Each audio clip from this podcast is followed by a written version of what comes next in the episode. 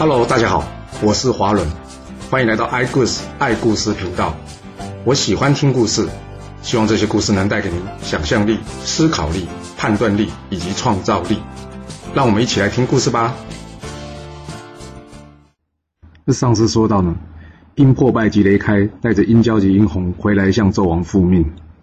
黄飞虎一听到这个消息呢，赶快召集满朝文武大臣，想说在殿中呢帮这两个小孩子讲话。或许能保住他们一命。大臣们呢，在殿中等着，就看着阴破败及雷开走过去。每个人呢，都用憎恨的眼神看着这两位。阴破败跟雷开见了纣王之后，纣王告诉他：“这阴交阴红抓到了吗？”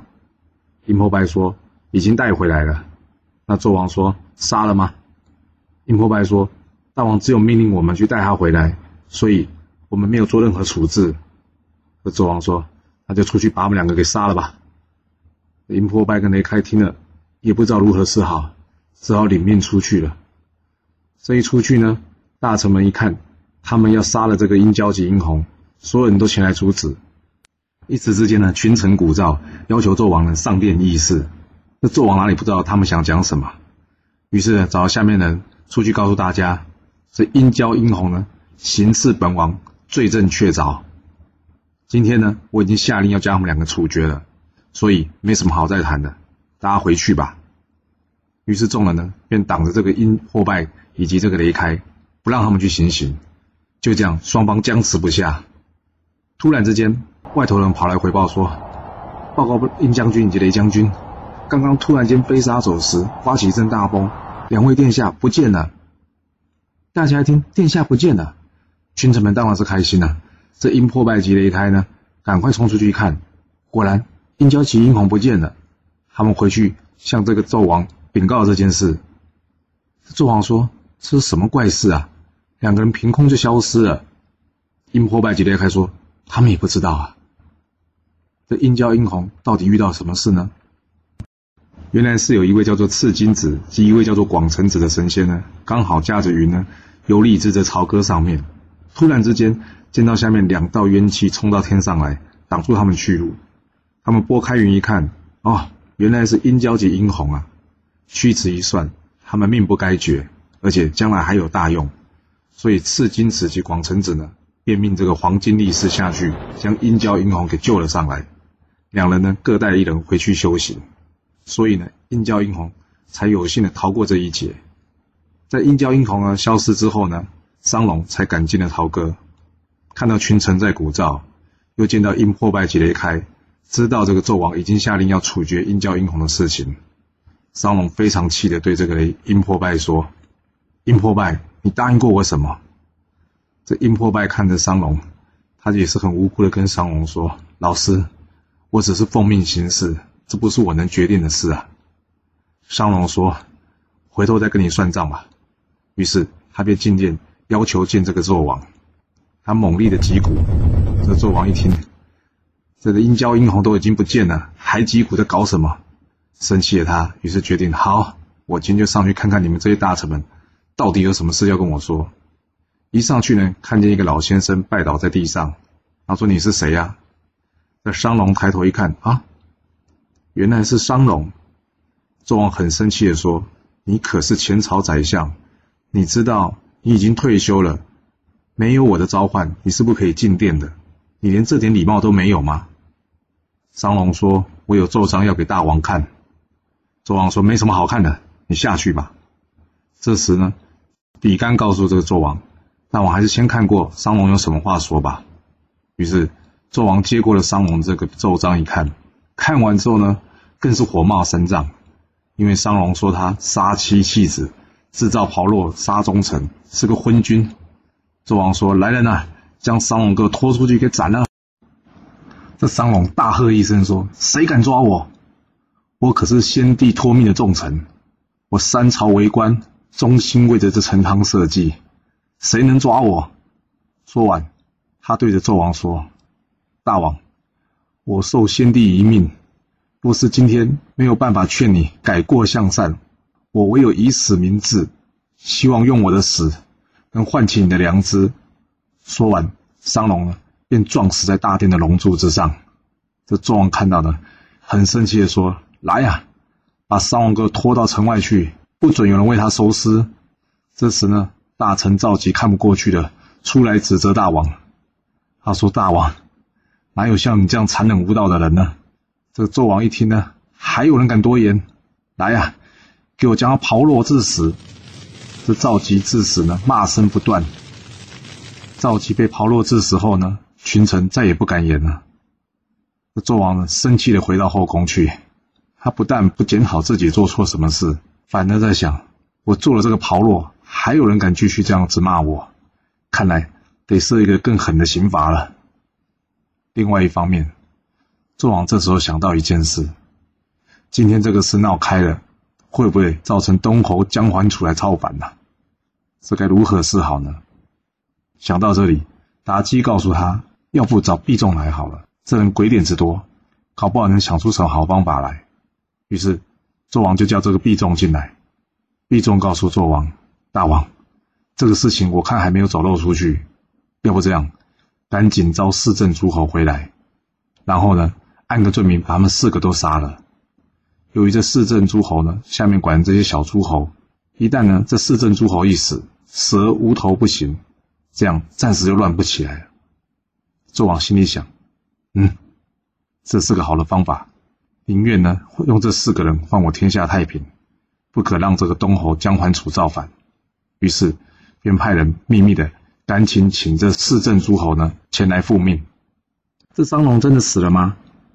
其实，在正史上呢，商龙是隐居到太行山之后，武王还会请他出来，所以他并没有死掉。不过，我们这里讲的是《封神榜》，所以呢，也只好先送商龙归天了。其实讲到这里，你有没有觉得阴破败接的这个糟糕的差事实在是有够倒霉的？要么就得罪纣王。要么就得罪群臣，要是你是阴破败，你要怎么处理这个尴尬的局面呢？其实我们当兵的时候呢，常常开玩笑讲说士兵武装是哪武装呢？就是装死、装病、装傻、装笨、装不会。你看看这黄飞虎，摆明就是装傻。当然，黄飞虎位高权重，这因破败呢，并不是像他是个大官。要是他装死，会不会就真的被纣王给处死了？也不一定。所以呢，因破败的这个局面呢，真的是比黄飞虎艰难了许多。我们接着讲这个纣王招四镇诸侯进京吧。这西伯侯姬昌呢，突然间收到纣王的密诏，觉得很奇怪，于是呢，他便卜了一卦。这卦中显示呢，他此去呢会有凶险。于是呢，他把这个大臣散宜生，还有武将呢南宫氏，以及他的长子呢伯邑考找了过来。他说呢，今天突然间收到大王的命令，我知道我这一去呢将有七年的灾劫，不过还好不会死掉，所以呢，我要告诉你们，这七年呢好好待在西岐，千万不要离开，不然恐怕会有杀身之祸。尤其是伯邑考，你要记住哦，有什么问题文的不懂就问闪医生，武士不行就问这个南宫氏，明白了吗？这伯邑考一听。爸爸，既然会有危险，要不要我代替你去呀？文王笑了笑，对伯邑考说：“你没有办法代替我受灾的，这件事还是得我自己去。别担心了，听我的话就对了。”于是文王带着这个人呢，前往这个朝歌。走到半路呢，他告诉大家说：“要小心了，要下大雨了。”大家都觉得不明就里，觉得好怪哦，明明晴空万里，下什么雨？文王说：“别想那么多，赶快找地方避雨吧。”好不容易找到一个树林，才刚进去呢，外头就下起了大雨。没多久，文王跟大家说：“要注意哦，雷要来了。”果不其然，突然间呢，雷声大作，轰隆隆、轰隆隆的下来，大家吓了半死。雷声过后呢，文王告诉大家：“刚刚电光火石，想必有将星诞生了，我们来去找找看吧。”大家心里真是觉得又怪又奇，这打雷还会有人诞生？但是呢？看着文王呢讲话呢几次都很准，于是大家呢便开始到处去搜，结果呢果然找到了一个小孩子。文王一看就是他了。我算命的时候呢知道我会有一百个小孩，但是目前只有九十九个，想必这就是我第一百个孩子。于是决定收养这个小孩。就在同一个时间来了一位道士，这个道士不是别人，就是之前前往朝歌协助纣王除妖的这个云中子。云中子告诉西伯侯姬汤说：“我远远见到电光闪烁，知道有将亲出世，所以不远千里而来。西伯侯，你是不是同意我可以将这个小孩收为徒弟，带回去抚养？等到你之后回来这边，在岐山之时，我会让他与你见面。”这西伯侯姬昌想，也是，我也不可能带着小孩前往朝歌，于是就答应了云中子。离开之前，他告诉云中子。哎，等一下，我总得给这个小孩一个名字吧，不然到时候怎么相认呢？云中子说：“雷震之后方生此子，不然我们就将这小孩的名字取名为雷震子，如何呢？”西伯侯说：“这样好，就叫他雷震子吧。”于是西伯侯姬昌前往这个朝歌复命。到了朝歌之前呢，四镇诸侯都到这个驿馆了，这西伯侯姬昌是最王大了。他跟大家说声抱歉，因为我距离比较远，所以来的晚一点。就这样，四个人吃起饭，喝起酒来了。这酒一多呢，就会误事。这南伯侯二重宇呢，这酒喝多了呢，指责这个北伯侯崇侯虎说：“我听说你到处搜刮民脂民膏，你这样做对吗？身为大王臣子，你应该是劝谏他吧。”这北伯侯一听，哎，你有没有搞错啊？我跟你的官阶是一样的，你来骂我。你当我是你的下属吗？两个就吵了起来，还差点打架了。这时候呢，西伯侯呢跟东伯侯出来劝架，说：“别这样，别这样，我们都是当朝的大官，这样子成何体统啊？”好不容易劝开了这两人，北伯侯呢样样的离开了，回去睡觉，只剩下西伯侯、东伯侯及南伯侯继续喝酒吃饭。就在他们吃饭喝酒的时候呢，突然之间，西伯侯听到外头有一个小小的声音，说着。今夜传杯欢会饮，明日鲜红染四朝。这话是什么意思呢？就是今天晚上呢，大家开心的喝酒，明天早上呢，便要血溅这个市朝，就是被杀头的意思。西伯一听，怎么会有人讲这句话呢？赶快去把他找出来，到底是谁在说这句话？东伯侯及南伯侯听了，觉得你会不会想太多了？我们都没听到这句话。西伯说有，我真的听到了。结果还真的找到这个人。西伯问他：“为什么要这么说呢？”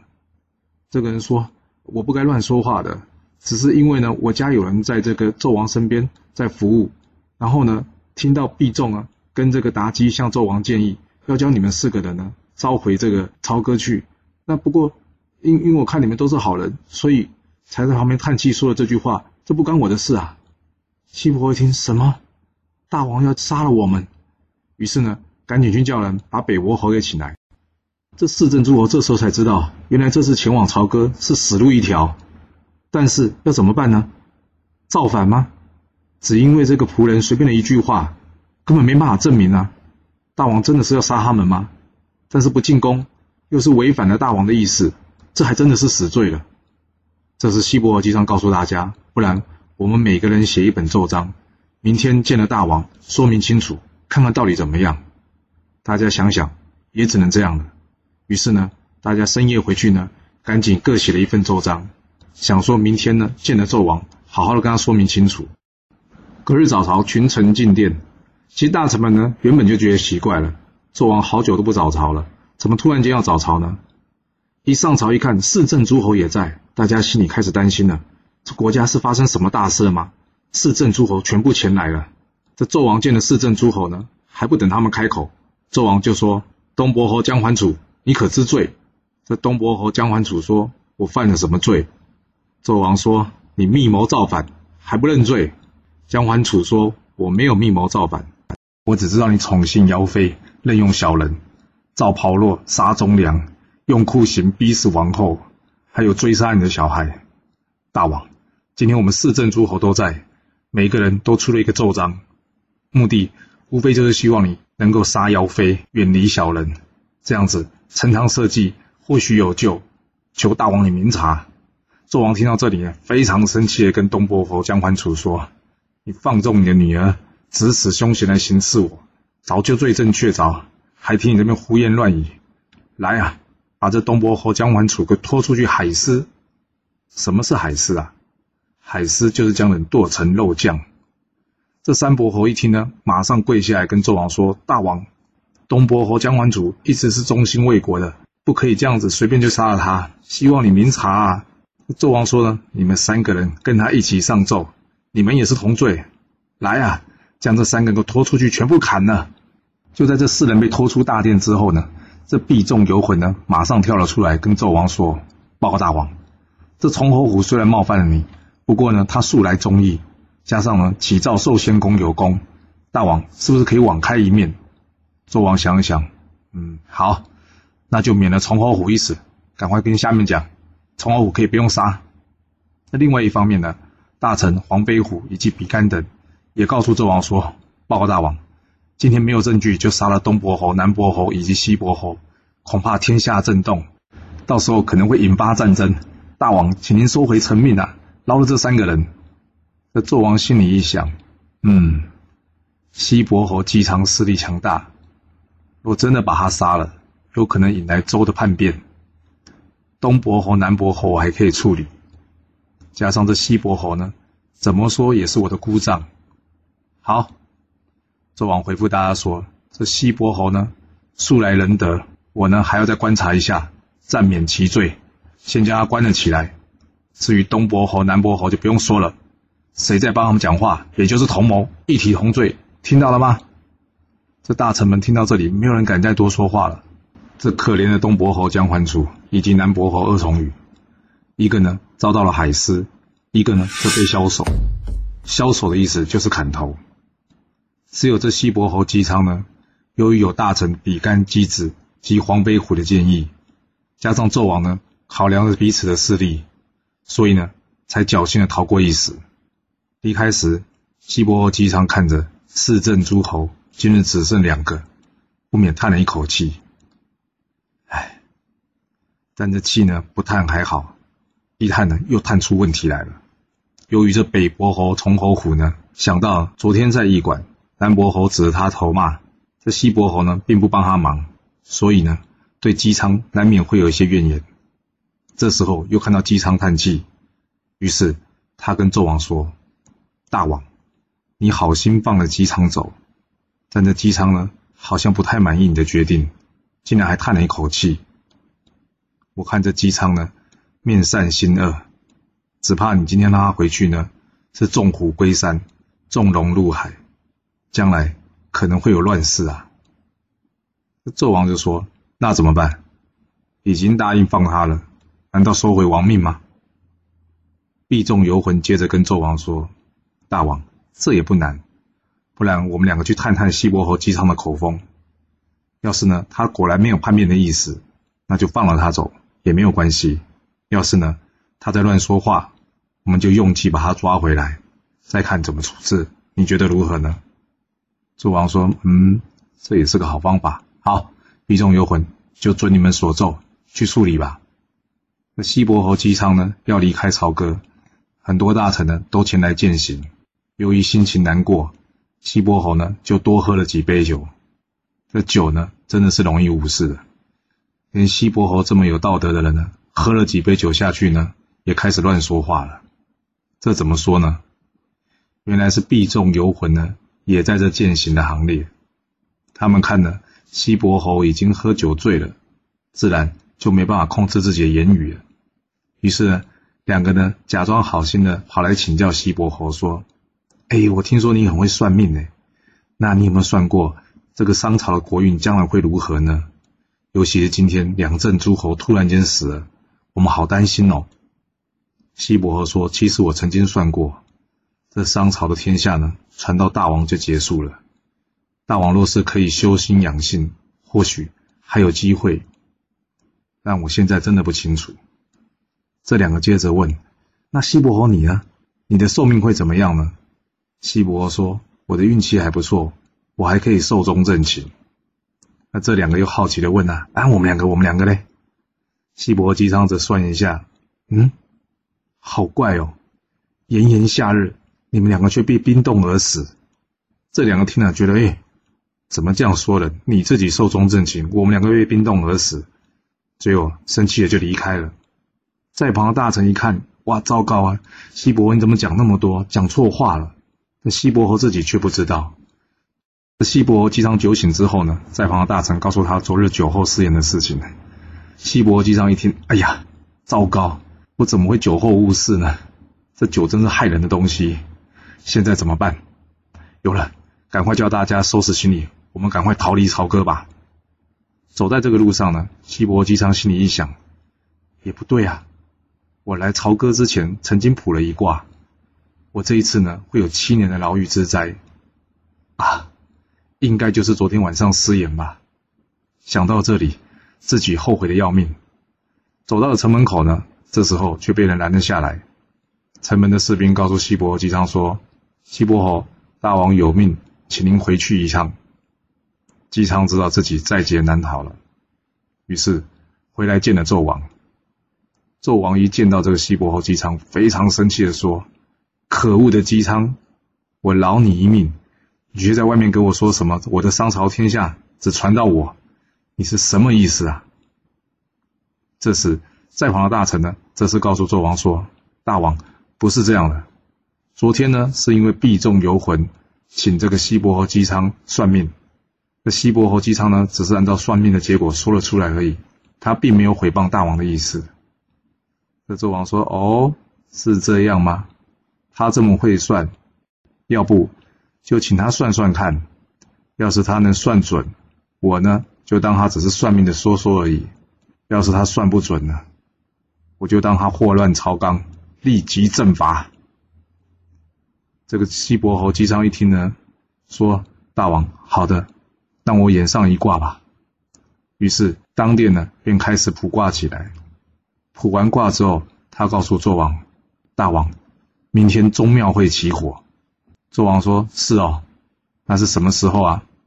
西伯侯说：“在中午的时候。”纣王说：“好，明天中午要是宗庙没起火，你的人头就不保了。”于是呢，便叫大家散朝。大臣们一听，天哪！说真的，这算命真的会有准吗？要是不准，这西伯侯就完蛋了。西伯侯告诉大家：“天意如此，这也不是我可以决定的。”就这样，大家就下去了。一下去之后呢，纣王找了毕仲游魂来说：“把宗庙里面的蜡烛啊，可以烧的东西全部帮我收起来。我看明天呢，这宗庙如何起火。”西伯姬昌他自取灭亡，哈哈哈。这是避重游魂呢，听到可以杀西伯姬昌，开心的赶快去帮忙了。隔日到了午时呢，这宗庙呢却没有发生火灾。纣王很开心的呢，叫西伯姬昌以及大臣们一起来看看，宗庙并未失火啊。西伯侯，你的项上人头不保啦。在旁的大臣呢，则是帮西伯姬昌讲话。大王，午时未过啊。这纣王想，好啊。我就等你一个午时，我看看会有什么不一样。